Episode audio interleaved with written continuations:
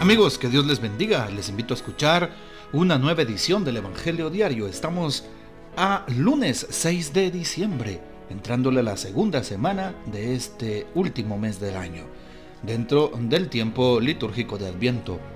Celebramos hoy en la iglesia a San Nicolás, obispo. Desde niño se caracterizó porque todo lo que conseguía lo repartía entre los pobres uno de sus tíos era obispo y fue este quien lo consagró como sacerdote. Pero al quedar huérfano, el santo repartió todas sus riquezas entre los pobres e ingresó a un monasterio. El santo murió el 6 de diciembre del año 345. En Oriente lo llaman Nicolás de Mira, por la ciudad donde fue obispo, pero en Occidente se le llama Nicolás de Bari. Se le confunde sobre todo en eh, Estados Unidos con Papá Noel o mal llamado Santa Claus. En realidad, San Nicolás, siendo obispo, recordamos, se vestía de púrpura, ¿sí? Y por eso le quedó ese color derivado, el rojo. Bueno, y como en los pueblos en donde este hombre de Dios existió, eran pueblos fríos y precisamente se caracterizaba por utilizar, utilizar también ropa adecuada a la época, cuando daba juguetes, cuando daba eh, alimentos a los pobres, sobre todo a los niños y a los huérfanos.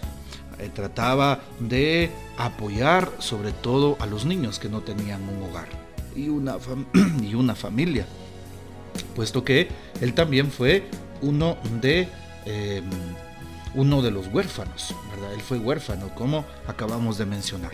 Pidamos pues la poderosa intercesión de San Nicolás de Bari. Tomamos hoy el texto de San Lucas capítulo 5 versículos del 17 al 26. Un día Jesús estaba enseñando y estaban también sentados ahí algunos fariseos y doctores de la ley, venidos de todas las aldeas de Galilea, de Judea y de Jerusalén. El poder del Señor estaba con él para que hiciera curaciones. Llegaron unos hombres que traían en una camilla un paralítico y trataban de entrar para colocarlo delante de él. Pero como no encontraban por dónde meterlo a causa de la muchedumbre, subieron al techo y por entre las tejas lo descolgaron en la camilla y se lo pusieron delante a Jesús. Cuando él vio la fe de aquellos hombres, dijo al paralítico, Amigo, se te perdonan tus pecados. Entonces los escribas y fariseos comenzaron a pensar, ¿Quién es este individuo que así blasfema? ¿Quién sino solo Dios puede perdonar pecados? Jesús, conociendo sus pensamientos, les replicó, ¿qué están pensando? ¿Qué es más fácil decir? ¿Se te perdonan tus pecados o levántate y anda? Pues para que vean que el Hijo del Hombre tiene poder en la tierra para perdonar los pecados, dijo entonces al paralítico, yo te lo mando, levántate, toma tu camilla y vete a tu casa. El paralítico se levantó inmediatamente, en presencia de todos. Tomó la camilla donde había estado tendido y se fue a su casa glorificando a Dios. Todos quedaron atónitos y daban gloria a Dios y llenos de temor decían, hoy hemos visto maravillas. Palabra del Señor, gloria a ti, Señor Jesús. Podemos decir al respecto del texto que pues estamos escuchando y que acabamos de tomar en este día. Importante saber cómo empezamos la semana con buen pie celebrando a un, gran santo, San Nicolás. Ojalá que tengamos las mismas actitudes que él con los necesitados, especialmente con los niños, con los huérfanos. También hoy es importante darnos cuenta que tenemos un texto muy lindo. San Lucas capítulo 5, 17 nos habla sobre aquellos hombres que traían en una camilla a un paralítico importante, porque en el texto según San Mateo, que es un paralelo de este, Jesús se sorprende de la fe de aquellos hombres. Así es, los hombres que Jesús vio mm, que abrieron un boquete en el tejado, pues en ese texto de San Mateo Jesús se sorprende, repito, por el don de su fe. Y también hoy, cuando él vio la fe de aquellos hombres, dijo, amigo mío, se te perdonan tus pecados. Cuando vio al paralítico, Jesús también alaba la fe de aquellos hombres. ¿Será que estoy teniendo fe en Dios? Fe en que Él puede transformar las cosas de mi vida. Fe en que Él puede cambiar mi existencia. Fe en que Él puede sanarme de mis dolencias. Fe en que Él me puede hacer salir de aquella esclavitud, de aquel pecado. ¿Será que estoy teniendo fe? Veamos cómo aquellos hombres confiaban plenamente en la misericordia de Dios. Por eso es que se animaron incluso a abrir un agujero en medio del techo para poder colocar ahí y meter hacia adentro, evidentemente, pues al, al paralítico. Jesús entonces lo sana. Hoy, queridos hermanos, queridos amigos, también el Señor nos cuestiona, ¿cómo está tu fe? ¿Crees en mí? ¿Crees que te puedo curar? ¿Crees que te puedo dar lo que necesitas? No hay nada imposible para Dios. Para Dios todo es posible. Jesús lo dice, todo es posible para el que cree. Señor, yo creo, pero aumenta mi fe. Es la petición que hacemos en este día. Entonces, los escribas y los fariseos, como bien sabemos, siempre querían hacer caer a Jesús y estaban pensando, ¿y este quién es? Este individuo, este hombre, ¿acaso no lo conocemos? Está blasfemando. Solo Dios puede perdonar los pecados. ¿Sí? ¿Quién sino solo Dios? Y entonces Jesús sabía sus pensamientos. Así lo dice el texto de hoy. Sabía, conocía lo que estaban pensando. Por eso cuando estábamos pequeños y recibíamos la doctrina de la primera comunión decíamos, Dios lo conoce, lo sabe todo. Lo pasado, lo presente, lo futuro y hasta nuestros más secretos pensamientos. Claro que sí, es Dios. ¿Cómo no, no lo vas a ver?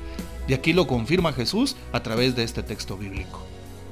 Qué interesante porque Jesús lo primero que hace es sanar a aquel hombre. Y a Jesús no le importa el que dirán, no le importa que lo señalen, no le importa que hablen de él, no le importa que le critiquen. Jesús está convencido de la fe en Dios.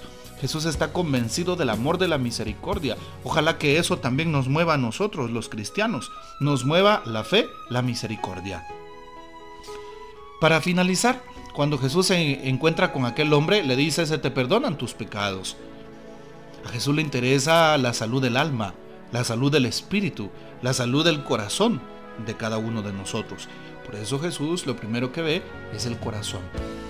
Vamos a la confesión y ahí se perdonará nuestro corazón, nuestras faltas, nuestro pasado, nuestros errores, nuestros pecados.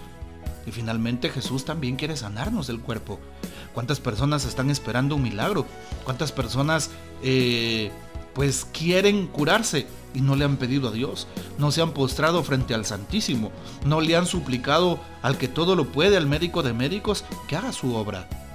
Pero muchos quieren quedar, quedar muchos quieren quedar curados de su cuerpo sin antes haber sanado del alma. Muchos todavía tienen ataduras porque no han perdonado de corazón a su familia. Muchos todavía se encuentran en un pecado y así quiere que Dios los perdone.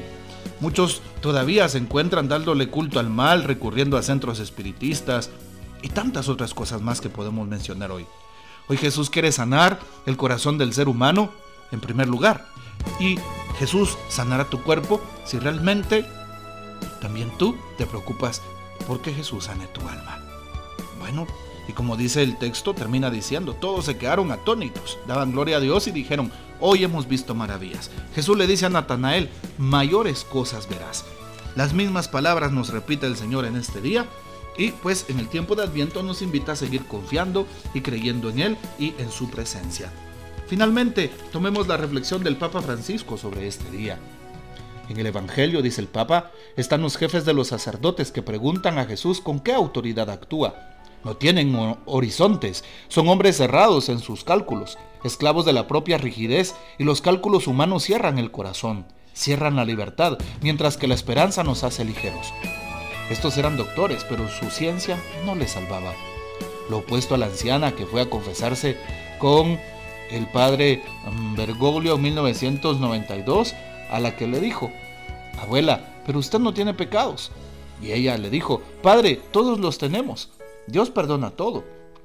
Eh, el cardenal le dijo, el padre, ¿y usted cómo lo sabe?